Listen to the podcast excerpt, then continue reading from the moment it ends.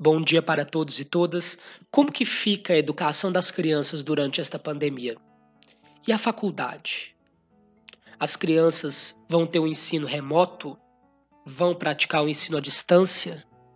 Esse momento ele deixa mais visível a desigualdade social daqueles que não têm acesso à internet, daqueles que não têm acesso a telefone de maneira geral?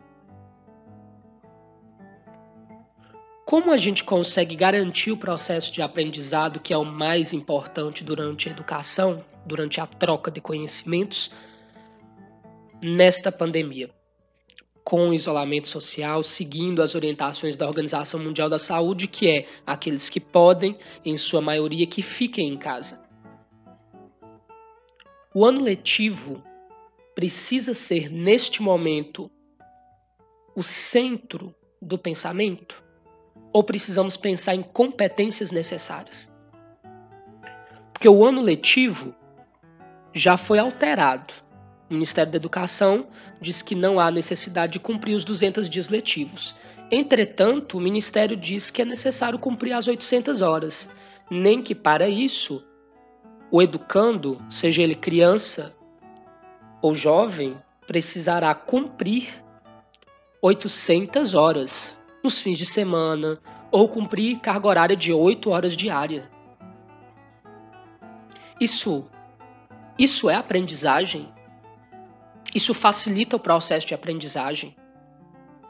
Obviamente fica extremamente puxado para uma pessoa ficar 8 horas ou mesmo os fins de semana sem férias ao longo de um ano, e isso pode ter impactos negativos na assimilação da aprendizagem, mas também pode ter impactos negativos na própria saúde mental desses indivíduos, dessas crianças, desses jovens que terão uma carga horária muito maior, que terão uma sobrecarga muito grande durante uma pandemia global para estudar, para acessar um direito que é básico, um direito que é universal, que é o direito à educação. Então é necessário que a gente cumpra o ano letivo você concorda que a gente deva cumprir o ano letivo ou que o seu filho ou que esta criança adquira as competências necessárias para avançar no quesito educacional? Porque no ensino universitário, o EAD, o ensino à distância, pode funcionar, porque a gente está falando de um indivíduo mais velho, que possivelmente tem um, ou teve algum contato, mesmo que, que indiretamente, com o ensino à distância, que já sabe pelo menos o que é, em sua maioria, porque não todos, então as implicações seriam menores. Mas no ensino básico, no ensino básico as problemáticas são muitas. O ensino à distância no ensino básico, a gente não está preparado para isso. Nós não temos um sistema unificado de educação. Como assim, Wesley?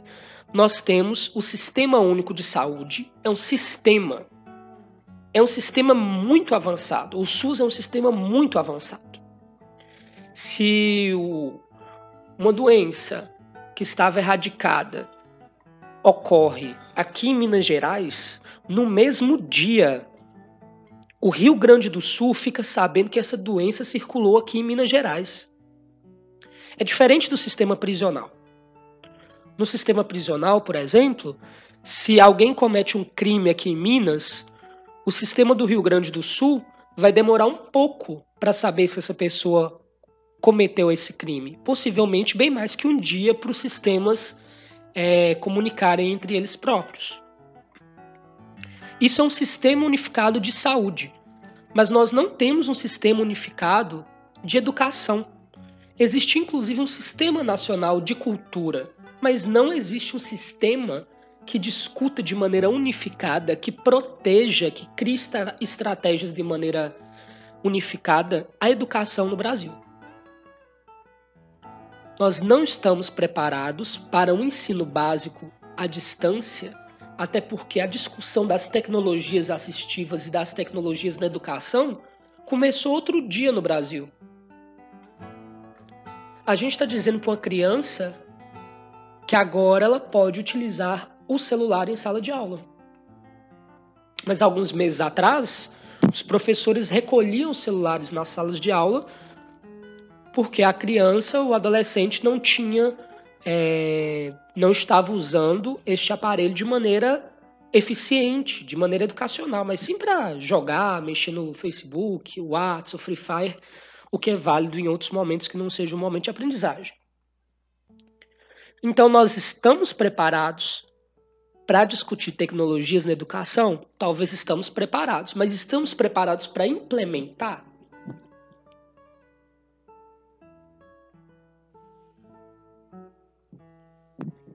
O ensino à distância é um modelo, é uma modalidade, é uma metodologia eficaz que funciona para um caso específico.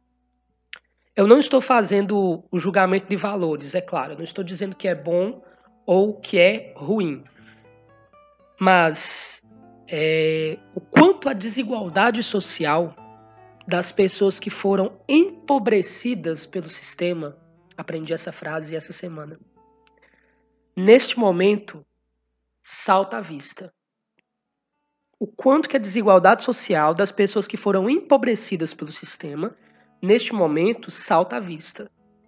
Falando em Enem, Exame Nacional do Ensino Médio, bem basicamente, eu acredito que este ano será um dos anos com as notas mais baixas da história do exame. O Ministério da Educação já está pensando em rever o calendário e, e pensar outras estratégias a quantidade de alunos que pediu a isenção esse ano foi bem menor do que a dos anos anteriores. A ferramenta para orientação do jovem que se inscreve no Enem é o professor. E neste momento, os professores estão distantes dos seus alunos. Com alunos longe da sala de aula e uma pandemia global acontecendo, Quais serão os alunos que terão as notas mais baixas? Possivelmente os periféricos, aqueles moleques invisíveis da rua da praia. Os meninos que não têm contato, os meninos e meninas que não têm o contato cotidiano com educação à distância. Os meninos que estudam possivelmente em escolas públicas, que estão paradas porque várias escolas particulares já estão com o modelo à distância funcionando. Este é o exemplo do Colégio Pitágoras, da rede Pitágoras de maneira geral, que já está com o ensino à distância funcionando, inclusive para alfabetização. Os pais têm, na rede Pitágoras, os pais que pagam a mensalidade, porque é uma rede privada, eles têm batalhado para alfabetizar os seus filhos em casa através de videoaulas da rede. O contexto físico, esse contexto de contato físico com a escola, ele foi alterado. Esse contexto ele não existe nesse momento. Então, a gente alterando drasticamente esse contexto, é claro que terá impactos na aprendizagem. Vamos considerar o Vygotsky. Lev Semyonovich Vygotsky, que é um bielorrusso, foi um bielorrusso, psicólogo e teórico do desenvolvimento. Ele diz no socioconstrutivismo que somos constituídos do nosso biológico, da genética também, das relações que vivemos, que vivenciamos, que experienciamos e do ambiente que vivemos. Mas ele principalmente foca nos contextos sociais, nos contextos das experiências. Ao alterar o ambiente e as experiências, aluno, escola, professor, sala de aula, etc., teremos uma mudança na aprendizagem. Porque o desenvolvimento intelectual, para ele e para os pensadores que seguem essa linha de pensamento, ocorre em função das interações das interações entre nós. Neste momento eu estou interagindo com vocês através desse podcast vocês estão interagindo me ouvindo. Também podem mandar mensagem que eu respondo. E das condições de vida também. Além das interações sociais, das condições de vida. As condições de vida são fundamentais para o processo de aprendizagem.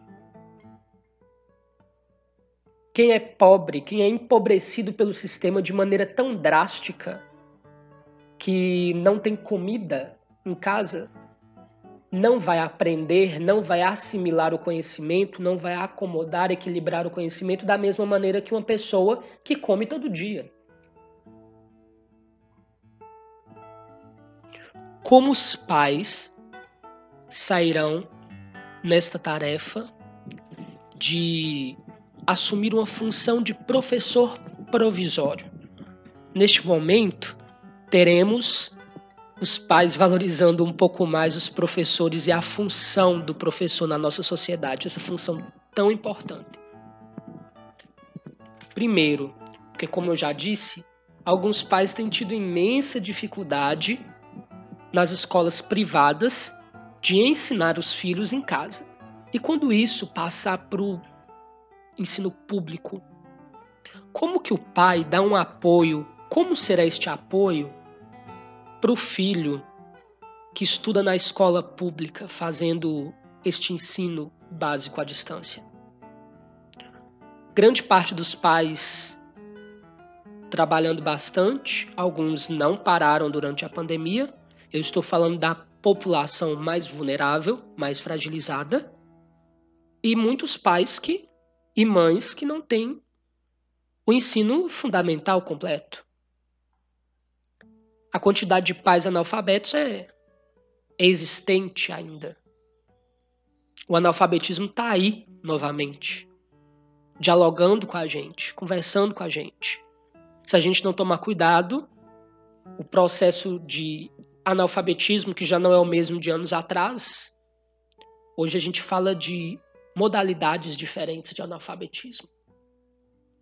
O analfabetismo para as funcionalidades mas há também analfabetismo para ler o mundo, fazer leitura de situações. Há várias modalidades. Como vai sair essa situação dos pais como professores? Como que ficam os professores neste momento? Como será? Tem dito muito de aulas via televisão, também ofertadas pelo governo federal, e aulas via rádio, para os anos específicos. Mas novamente eu bato nessa tecla: teremos anos específicos? Este ano teremos um ano letivo? Vamos continuar nessa discussão de ano letivo, quarto ano, quinto ano, sexto ano?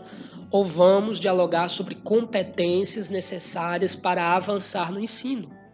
Porque quando passar esse processo de pandemia, e eu acredito que ela vai passar, eu tenho muita fé que ela passará, a escola ela vai ter que fazer revisão do conteúdo dado no sistema online, vai ter que fazer retrospectiva da matéria, vai ter que fazer avaliação diagnóstica. Para quê? Para medir o quanto o aluno absorveu no ensino à distância, que será diferente. Os alunos absorverão este ensino de maneira diferente, de acordo com a condição que cada um deles vai estar inserido. Nesta semana, o Conselho Nacional de Educação, CNE, autorizou atividades não presenciais em todas as etapas de ensino. Esse parecer foi aprovado na terça-feira e não conferi se ele já foi homologado pelo Ministério da Educação. Em todas as etapas de ensino, da educação infantil até o ensino superior, a partir do ensino fundamental justamente devido à pandemia do novo coronavírus. Esse parecer foi elaborado para orientar a educação do país em meio à pandemia do novo coronavírus, que levou, essa pandemia tem levado à suspensão de aulas presenciais em todos os estados. As atividades não presenciais podem ser ofertadas por meio digitais ou não podem ser ministradas, por exemplo, por meio de videoaulas, de conteúdos organizados em plataformas virtuais de ensino, redes sociais e outros. Podem ser, como já disse, oferecidos por meio de programa de televisão, de rádio, pela adoção de materiais didáticos impressos e distribuídos aos alunos e seus pais ou responsáveis, pela orientação de leituras, projetos, pesquisas, atividades, exercícios indicados em materiais didáticos. As possibilidades são muitas. Mas as decisões finais sobre como ficará o calendário escolar deste ano caberão a estados, municípios e às instituições de ensino superior, públicas e privadas. A comunicação é essencial nesse processo. Eu bato novamente na tecla da carga horária porque o MEC autorizou que o ano letivo tenha em 2020 menos de 200 dias, mas manteve a obrigatoriedade de 800 horas no ano para as escolas de todo o país. Isso é absurdo. Na educação infantil, por exemplo, as etapas que compreendem creche, pré-escola e atende crianças de até 5 anos de idade, essas atividades não presenciais não poderão contar no calendário letivo e as aulas terão que ser repostas presencialmente. O Conselho Nacional de Educação diz que as escolas podem desenvolver atividades para serem realizadas pelos pais junto com as crianças. O mesmo pode ser feito nos anos iniciais do ensino fundamental, quando as crianças são alfabetizadas. E o Conselho Nacional recomenda aquilo que eu já disse, que é fazer uma avaliação diagnóstica de cada estudante para verificar o que, que foi aprendido, o que, que foi assimilado e acomodado. Mas para além desta carga horária, pessoal, vamos refletir. É necessário cumprir os objetivos de aprendizagem previstos no currículo e na base nacional comum curricular. A gente precisa garantir a aprendizagem. Não é a carga horária de 800 horas, são as competências necessárias para avançar no ensino. As atividades remotas, elas não são obrigatórias. As redes de ensino podem optar pela reposição da carga horária de forma presencial ao fim do período de emergência, como acontece nas greves. Estamos de greves e vamos repor isso depois. Nem que para isso a gente aumente o dia letivo, retire o recesso escolar, tenha aulas aos sábados. O Conselho Nacional de Educação diz que a possibilidade de a longa duração da suspensão das atividades escolares presenciais dificulta a reposição das aulas de forma presencial e vai comprometer o calendário escolar de 2021 e até de 2022. A realização de atividades pedagógicas não presenciais ela deve acontecer para evitar retrocesso de aprendizagem por parte dos estudantes e a perca, ou melhor, a perda, desculpa aí, os professores de português arrepiando em casa, a perda do vínculo com a escola, que pode levar à evasão e ao abandono. Isso é realidade latente. O jovem pode parar de estudar por conta disso. Como que fica as avaliações nacionais nesse parecer do Conselho Nacional de Educação? Ele sugere que as avaliações e os exames, como o Enem e o SAEB, que é o Sistema Nacional de Avaliação da Educação Básica, considerem as ações de reorganização do calendário de cada sistema de ensino, para o estabelecimento de seus cronogramas, ou seja, que seja revisto o cronograma. É importante garantir uma avaliação equilibrada, porque neste momento os estudantes estão em situações diferentes enfrentadas em cada sistema de ensino, mas também a nível de oportunidade. A todos que participam do sistema municipal de ensino, estadual ou nacional. No Brasil, todos os estados tiveram suspensão de aulas para conter o avanço da pandemia. A medida não foi adotada apenas no Brasil. De acordo com, com os últimos dados da Unesco, que é uma organização da ONU, que é a Organização das Nações Unidas para a Educação, a Ciência e a Cultura, Unesco, ela está monitorando os impactos da pandemia na educação e 186 países determinaram o fechamento de escolas e universidades. essa decisão afeta cerca de 1,3 bilhão de crianças e jovens, o que corresponde a 73% de todos os estudantes do mundo. Essa educação na pandemia, esse ensino à distância, é uma importante solução emergencial. Mas precisamos pensar em uma resposta, em um plano para a volta às aulas e para conservar o conhecimento adquirido. Até aqui. Diante desse atual momento, soluções de ensino à distância vão contribuir muito e devem ser implementadas, com certeza. Mas vamos considerar as limitações do efeito do ensino à distância. É preciso uma atenção maior no planejamento da volta às aulas.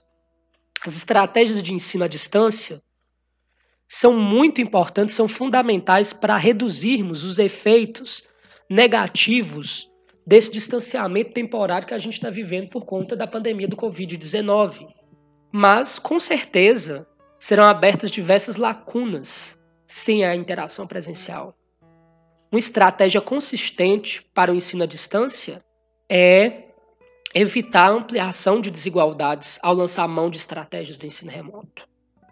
É fundamental entender que a disposição de recursos tecnológicos, de internet, de pais que possam auxiliar em casa, de tempo para poder fazer este estudo em casa, é diferente entre os distintos perfis socioeconômicos dos alunos. E claro, aqueles que já têm uma condição melhor dentro dessas propostas e têm um desempenho acadêmico melhor, vão se beneficiar bem mais dessas soluções tecnológicas. EAD, ensino à distância, não é a mesma coisa de aula online. Não são sinônimos. Há diferentes maneiras de estimular a aprendizagem de maneira remota, de maneira distante e, se bem estruturada, as atividades educacionais podem cumprir mais do que uma função puramente acadêmica. As plataformas de aula online, com vídeos, apresentações e materiais de leitura, elas não devem ser vistas como o um único meio de ofertar ensino à distância, o ensino remoto é possível diversificar a experiência de aprendizagem dos estudantes, para não tornar o processo tão maçante, tão cansativo. Mesmo à distância, a atuação dos professores neste momento, ela é central. Os professores que são aquela peça fundamental neste processo. Por isso, vou rodar agora um áudio fofo. Este é o nosso momento fofurice nesse podcast. Oi, pro, oi, professora, tudo bem? A mãe, a mãe não, eu não, assim, você professora, sem você professora, eu, não, eu, eu não consigo aprender bem. A mãe não é igual, não é igual você. Você tem as manias de pro, mas a minha mãe não tem. Ela trabalha no restaurante. Ela só tem a mania de fazer comida. Me desculpe de incomodar agora, mas só que eu queria falar para a senhora isso. Os professores são peça fundamental para reduzir a desigualdade no Brasil e também equiparar e corrigir erros já cometidos que fortalecem também essa desigualdade. Me pediram uma dica para quem vai ingressar nesse processo de educação à distância tanto na faculdade quanto no dia a dia. Para as mães, para os alunos, para os universitários, a dica é: se arrume. Não faça aula de qualquer maneira, não faça aula de cueca, de qualquer jeito. Dote o momento da importância que ele merece. É um momento extremamente importante. Então, arrume a criança. Você, universitário, se arrume. Se arrume porque é um momento de aprendizagem, é um dos momentos mais importantes da sua vida e deu valor a esse processo, principalmente aos professores que tiveram que construir esse conteúdo para vocês, para nós. Além de, de o ato de arrumar, é um ato simbólico e que fortalece também o nosso dia a dia e os nossos pensamentos e precisamos de força e resiliência para enfrentar esse isolamento social e as mudanças no cotidiano, principalmente as mudanças que a gente não faz ideia de como serão. Falaremos agora sobre o Bolsa Merenda. O governo de Minas ele começa a pagar, começou a pagar o Bolsa Merenda nesta semana. E é um benefício de 50 reais concedido a estudantes da rede estadual para a compra de alimentos. Estudantes da rede pública estadual de ensino começam a receber e para viabilizar a entrega desse benefício, o governo de Minas Gerais, por meio da Secretaria do Estado de Desenvolvimento Social, a SEDESE, ele conta com a parceria do PagSeguro, do PagBank. Esse benefício ele é exclusivo para alunos da rede estadual de ensino inscritos no CAD único e tem o objetivo de reduzir os impactos da suspensão das aulas em função da pandemia do Covid-19 mas garantir também a segurança alimentar de aproximadamente 380 mil crianças e adolescentes, que são estes inscritos no CAD único e elegíveis para receber o benefício.